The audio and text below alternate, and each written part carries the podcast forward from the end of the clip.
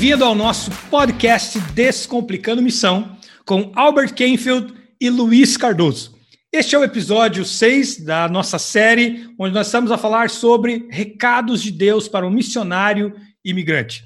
Fique à vontade para mandar a sua dúvida ou pergunta no nosso site www.cntmission.com. E hoje nós vamos falar o sexto mandamento de Deus para o povo, comando de Deus para o povo que estava prestes a entrar numa nova cultura, numa nova terra. E esse comando de Deus é ore pelo lugar aonde você está. Eu sei que essa deveria ser a norma, Albert, não é verdade? Deveria ser a norma. Né? Ore pelo lugar onde você está, ore pelas pessoas onde você está, ore pelas situações que você está enfrentando. Mas Deus sabe que nós temos a tendência de olhar para as coisas erradas, de olhar para aquilo que nós não temos ao invés do que temos e de reclamar muito, mas não orar por aquilo que precisamos orar. Quero contar uma história, Albert. Eu tenho um amigo, chama Cristiano. Ele foi missionário no Quênia por alguns anos, uma benção, fez um trabalho fantástico lá. Mas o Cristiano sofreu muito com falta de água no Quênia. Ele comprou um tanque, eu lembro, gigante para armazenar água, e, e, mas era muito seco a região que ele estava, com muita dificuldade, muita falta de água. Um dia chamaram o Cristiano e eles foram até o último lugar que tinha água ali, o último reservatório de água que eles tinham, e ele entrou dentro daquele reservatório de água com pouquinha água e ele orou. Por chuva, orou para que o Senhor mandasse água. Eu não sei se foi no próximo dia ou nos próximos dias, veio uma chuva que não estava prevista, uma chuva que não estavam esperando e encheu aquele reservatório e os reservatórios ao lado. Aquilo me fez pensar quantas vezes ele passou pela falta de água e quantas vezes ele entrou para orar. Queridos, se nós orarmos mais pelo lugar onde nós estivermos, se nós orarmos pelas situações específicas, problemas específicos, dificuldades específicas, nós vamos ver mais milagres e mais transformação. Tem uma frase do pastor Mark Batterson que eu gosto muito. E ele diz assim: ele está falando sobre a questão de leitura e de busca de Deus. Ele fala assim: se você depender apenas do pregador ou do domingo para você orar por situações específicas ou tentar ler ou receber algo de Deus, não vai acontecer. Porque ali é uma, é uma sabedoria que já foi passada por alguém, é a experiência de alguém. Ore, leia, busque por você, pela situação, para ver o que Deus faz e o que Deus está fazendo nessa situação. Nós precisamos também relembrar que a oração, nesse caso aqui também, e, e junta-se com os outros mandamentos que nós já falamos aqui, as orientações que Deus deu, é uma das maneiras também do povo envolver-se de uma maneira mais profunda no lugar onde ele está. Todos nós, quando a gente se mete nessa situação nova, numa nova cultura, nessa situação intercultural, multicultural e assim por diante, como aconteceu no caso dos israelitas na Babilônia, eles começaram a ver coisas, obviamente, que lhes afligia, que era contrário, talvez, à sua maneira de ser. E quando eles começaram a ser contrariados culturalmente, em outras palavras, é, a cultura que eles estavam vendo entrava em, em clash, entrava em confronto com a cultura deles próprios.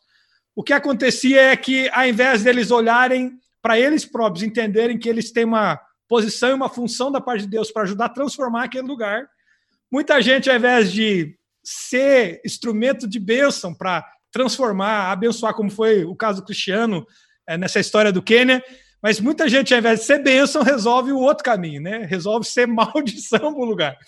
E muitas das vezes as pessoas acabam por amaldiçoar o lugar onde elas estão.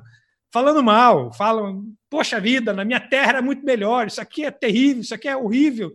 E acabam falando mal, difamam a terra, difamam o lugar, difamam o povo onde eles estão. Eu lembro de uma história de um sujeito, ele era missionário ah, aqui em Portugal, e já de muitos anos missionário, e eu fui conversar com ele. E ali, em pouco tempo de conversa sobre a questão dos portugueses e do ministério dele, ele era um brasileiro, missionário em Portugal. E ele falou assim: não, aqui os portugueses são muito duros, são muito ruins, eles são terríveis, é, é quase impossível ganhá-los para Jesus. Não são que nem os brasileiros, eles são, eles são diferentes e, e assim meio ríspidos e duros. E ele começou a falar num sentido pejorativo, quase que amaldiçoando e falando: olha, não, não tem jeito, eu, eu tentei, e fique tranquilo que não há mais jeito. Quase que fechando novas possibilidades, amaldiçoando, né? Mas, queridos, muitas vezes a gente esquece que a gente não está ali para apenas passar e, e, ver aquelas situações ou, ou, reclamar daquilo que nos afeta, mas ser esses agentes que transformam. Mas muitas vezes o pessoal e a gente tem a tendência de ir para murmuração, de, de amaldiçoar ao invés de abençoar. Isso é muito importante. Não critique ou critique demais o lugar onde você está. Eu não estou dizendo para ninguém ter uma visão errônea do lugar onde está. Se você está numa região complicada, eu não estou dizendo para você dizer que está na Disneylândia. Né? e se você está na Disneyland, igual os, algum, algumas pessoas de Deus fazem missão em lugares que aparentemente são bons, eu não estou dizendo para você começar a pintar como algo ruim. Uhum. Eu estou dizendo, não critique o lugar aonde você está, porque se você continuar criticando, um, é aquela velha história. Eu posso falar dos meus filhos mas ninguém mais pode falar dos meus filhos. Todo pai e mãe passa por isso. Uhum. Eu posso falar, esse, esse menino tá fazendo bagunça. Agora, ai se alguém fala, me dói por dentro. A mesma coisa com o nosso país. Eu posso falar dos problemas ou dificuldades que o Brasil tem. Mas quando um gringo, uma pessoa, vem falar do Brasil, me dói a alma, porque eu sou brasileiro e amo ser brasileiro. Da mesma forma, eles. Quando pessoas estão aqui na Inglaterra e começam a criticar o país, eu vejo no rosto dos ingleses. Por que, que você não volta pro seu país? Se aqui não tá bom, amigo, volta. Eles podem até não falar, mas lá dentro eles se doem. O que, que essa pessoa vem aqui falar mal sim, do nosso sim. país? Eles podem falar, mas o imigrante não.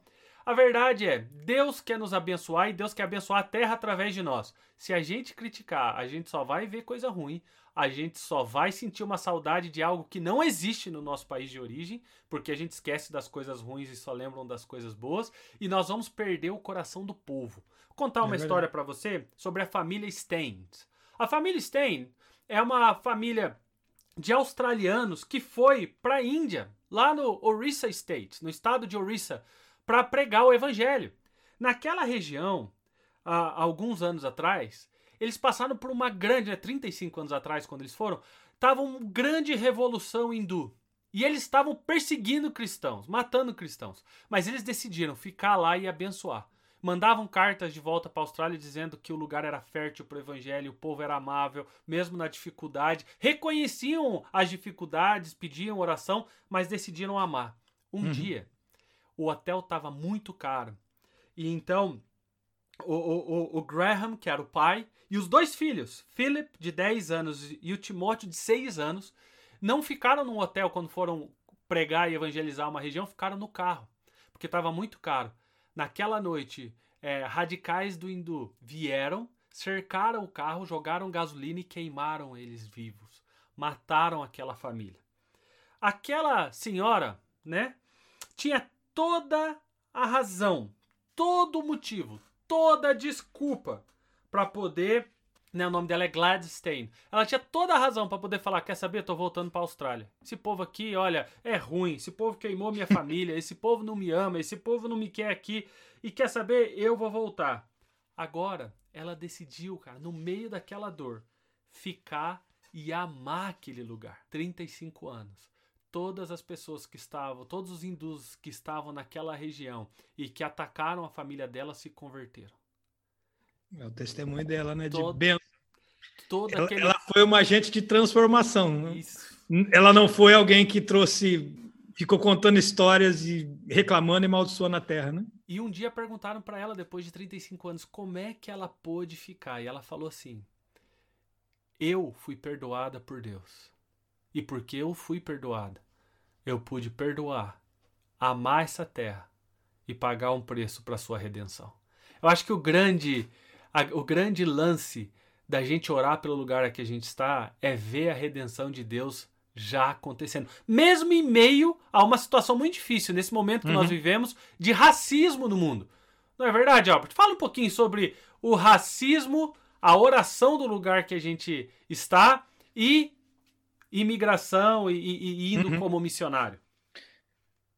Quando a gente vai para outro lugar, os problemas aparecem, as dificuldades saltam às nossas vistas, a vida é diferente.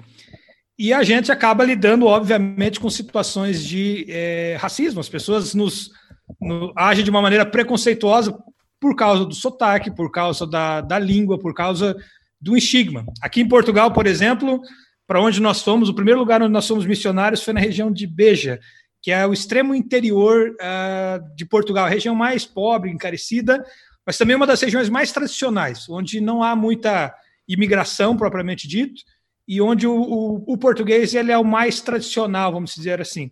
E, obviamente, muita gente tem barreiras contra gente de fora.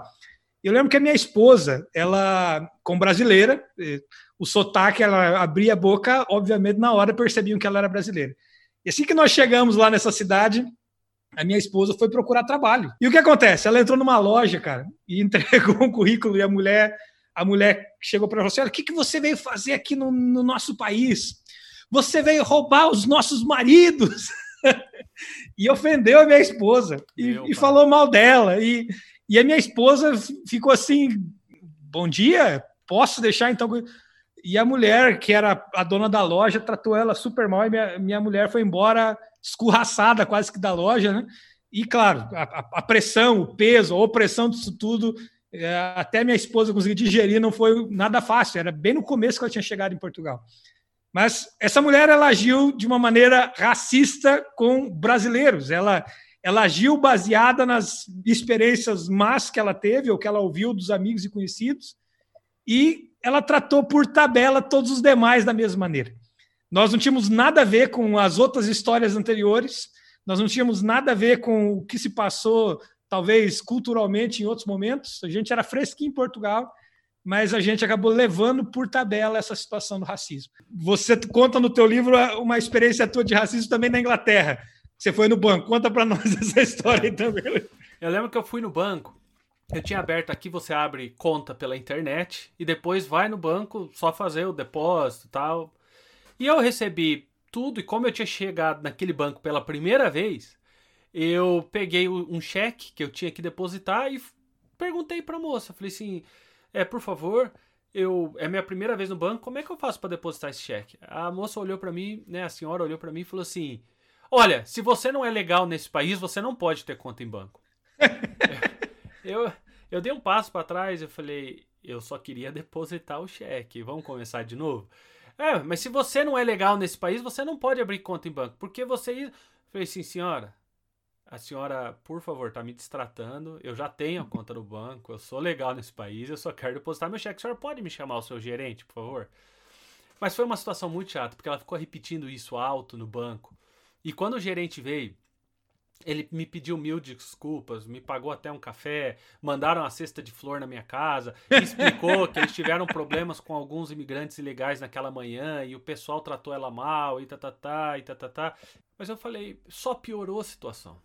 A gente está num momento no mundo onde nós vemos pessoas sendo assassinadas pela cor da sua pele. Pessoas sendo discriminadas porque falam com algum sotaque. Aqui no, no, no meu livro eu trago alguns dados né, que 36% dos imigrantes, Albert, experimentaram alguma forma de, de, de perturbação no trabalho pelo fato de serem imigrantes. 34% de todos os imigrantes falaram que eles foram negado uma promoção só pelo fato de que eles não eram daquele país. 33 experimentaram discriminação em transporte público. 36 Nossa. foram alvos de bullying quando tentaram alugar uma propriedade. Né? Cobraram a mais, cobraram um aluguel a mais, cobraram alguma coisa, ou simplesmente não alugaram. E 18% se sentiram discriminados quando foram ao hospital. É uma situação muito triste. Agora, eu não estou aqui para dizer para as pessoas que, pessoal, isso é isso vai parar o teu ministério. Não, porque o pior dado que nós temos é que 36% falam que sofreram perseguição no trabalho, mas lembra, queridos, que 64% não. O que eu estou querendo dizer é, o que vai determinar se você vai ser uma benção no seu lugar não é como os outros te tratam, mas como você reage. Uhum. E nós somos chamados por Deus para orar. O povo de Deus estava indo, eles estavam sendo sequestrados por uma região, estavam indo contra a sua vontade, e Deus falou: ore e abençoe. E esse é o meu recado. para todos. Uhum. Como você falou da Amanda, como eu falei de mim, vamos orar e abençoar o lugar que a gente está. A oração, ela é relacional. A gente também precisa aqui falar um pouco sobre a ideia propriamente. Por que, que Deus nos chama a oração? Por que, que Deus fala orar sem cessar? Por que, que Jesus ora e ensina os discípulos a orar? E a oração necessariamente nos leva à proximidade com essas duas realidades. Então, primeiro, quando a gente ora, nós aproximamos uma realidade talvez não muito agradável, que nós estamos a, a sofrer, a padecer, ou, e a gente é chamado a aproximar essa realidade da realidade de Deus. E a gente vai para oração. E ali a gente chega para Deus em oração, e como diz lá Filipenses 4, 6, né? Não andeis ansiosos por coisa alguma, mas fazer conhecido diante de Deus por meio de oração e súplica. A gente vai para Deus com essas preocupações, ansiedades, esses pesos. E a gente aproxima de Deus essas realidades não muito agradáveis para nós. E o que, que acontece, deve acontecer na oração? Filipe Anse, no seu livro Oração, ele fala um pouco sobre isso. Nós, então, quando nos achegamos a Deus em oração, a gente traz essa realidade de Deus a um problema que nós estamos enfrentando. E a verdade é que a oração não muda Deus, a ideia não é mudar Deus, porque Deus é imutável. Mas quando nós oramos, Deus partilha conosco a sua opinião, a sua visão, a sua disposição para o problema e para a situação que nós estamos enfrentando. Em outras palavras, é na oração que nós temos a possibilidade de ver o que Deus deseja fazer e espera fazer. E ali na oração envolve, obviamente, fé, esperança, confiança, coragem. E ali a oração é fundamental nesse aspecto. Porque mesmo sendo muitas das vezes estando em situações difíceis, como situações de racismo, como nós colocamos aqui, mas há tantos outros demais detalhes, longe de casa, saudades, sentir-se só, há tantos detalhes, a língua que pode ser um problema em alguns lugares, as várias dificuldades que pegam um imigrante e um missionário que vai para uma outra terra. Na oração é um lugar onde nós nós geramos em fé esse desejo e, e ouvimos da parte de Deus o que Deus deseja fazer. Em outras palavras, sem oração, será que é possível sermos esses agentes de Deus para transformar o lugar onde a gente está? Eu acho que não. Impossível. Eu acho que sem oração a gente adoece como missionários e adoece como imigrante, porque ao invés da gente receber, por exemplo, do racismo e essas situações todas que não vão ser fáceis para todos nós, se a gente tirar a oração, se a gente não aproximar esses problemas de Deus através da oração, esses problemas ficam em nós, o peso fica em nós. E é o que acontece com muita gente que imigra, às vezes, de longa data. Eu conheço inúmeros imigrantes aqui ali de longa data e começam a andar meio por caminhos tortuosos. Há uma expressão que meu pai contava que ele ouvia no quartel. Meu pai é, agora é um militar reformado, esteve em várias destacado em várias Aposentado partes. Aposentado para o brasileiro, né? É, é que eu já estou em Portugal, reformado aqui. Desculpa lá. Mas uh, ele já trabalhou e, quando ele estava no Ativa, foi para Manaus, Belo Horizonte, Rio de Janeiro, rodou o Brasil. E é muito comum a vida dos militares oficiais ser um pouco aqui ali no Brasil. Você tem que deixar daqui ali conforme você é destacado para ir trabalhar em um lugar e outro. E a saudade de casa, como também na vida de um imigrante e na vida do missionário, pega sempre nessas, nessas situações. E meu pai contava de uma expressão que se chama banjo. Ah, geralmente, os escravos que vinham da África ah, chegavam ah, no Brasil ou em outras partes, e ali, depois de algum tempo, ficavam tudo meio xoxo, tudo meio tristonho. E a descrição que foi dada para esse sentimento de saudades da terra, saudade da família, dos costumes, era essa palavra banjo. Eles estavam com banjo. E aí, às vezes, os militares, meu pai falava, às vezes os militares estavam lá e, e dava aquele banjo, aquele sentimento de, poxa vida, saudade da minha mãe, saudade daquela comida. E isso pega, isso, isso custa para nós, é difícil. Mas não há outra maneira da gente digerir essas situações e, e não ficar com esses pesos e fardos às nossas costas, como missionário, imigrante, é, se a gente não aprender a fazer isso através da oração. Então, a oração ela, ela, ela faz nos sermos ativos e capazes de transformar o lugar que a gente está. Por isso que é tão fundamental a oração. É, a gente gera a mudança em oração, né? ali com Deus, falando com Deus, chorando com Deus às vezes, é, abrindo o coração para Deus. Deus, puxa, isso está difícil, isso está custando. Olha, foi difícil ouvir isso, é duro ser discriminado por isso, por aquilo outro. Estou com saudade de casa. Mas é na oração que a gente vai gerando esse desejo e sendo os instrumentos que Deus irá usar para abençoar o lugar onde a gente vai estar. Eu coloco no livro que existem duas coisas principais que acontecem quando nós começamos a orar pelo lugar onde nós estamos. A primeira dela é que Deus ele vai desenvolver, gerar em nós um amor pelo lugar onde a gente está. Uhum. Então, querido, se você olha para o lugar onde você está e muitas vezes você olha e fala, é, pois é, ore. Coloca o joelhinho no chão. Ore, porque Deus vai gerar paixão e amor por vidas e pela, pelo lugar onde você está. E a segunda coisa é que nós somos capazes de incluir Deus nos nossos projetos para aquele lugar. A gente para Amém. de ser egoísta e pensar somente pela nossa cabeça. E fazendo isso, a gente começa a ver Deus na cultura e nas pessoas. Albert, uma coisa fundamental na oração e que acontece através da oração, eu gosto do Felipe Anser quando ele diz realmente isso, que a oração não muda Deus, muda a, a, o cristão, pelo seguinte: existe um conceito na mistiologia que é forma e essência. E não existe forma sagrada, existe essência sagrada. Uhum. Deus trabalha através de essência. A forma é a melhor para cada cultura. Quando muitas pessoas saem de seu país de origem e vão para outro lugar, eles querem levar a forma e não a essência. Então, é muito comum você ver brasileiro chegando no UK e só querendo culto exatamente igual ele tinha no Brasil. Por isso ele nunca consegue ser efetivo em meio aos ingleses. Porque ele chega aqui com culto de duas horas e meia e, desculpa, amigo, não vai acontecer. Isso não é só para o quê? É para o europeu. É. Aqui é a mesma coisa. Ou, ou, eles chegam e eles querem fazer uma brasileirice aqui, né? Um mini Brasil, e não vai acontecer. Queridos, lembrem disso. Não existe forma sagrada. A forma que você faz o culto, o volume que você faz seu culto, ou evangelismo, ou amizade, ou relacionamento, ou até com o seu vizinho. A forma, a frequência, uhum. o volume, o o jeito que acontece, isso não é o mais importante, mas o significado de Deus na sua vida e através da sua vida, isso sim, a oração vai te mostrar o que é forma, o que é essência e como Deus quer te usar para aquele lugar. E para terminar, Albert, eu gostaria de jogar para você uma posição. Quando nós oramos, Deus gera gratidão por ser agente dele naquele lugar e por viver num lugar onde você pode ser a imagem de Cristo. Eu falo sempre que gratidão transforma o que nós temos e aonde nós estamos em suficiente. E uhum. a plataforma para que Deus possa operar. Dá uma palavra final para nós, Albert, sobre gratidão, oração nesse processo de missão e imigração. Só pergunta é boa e, difícil, né, Luiz?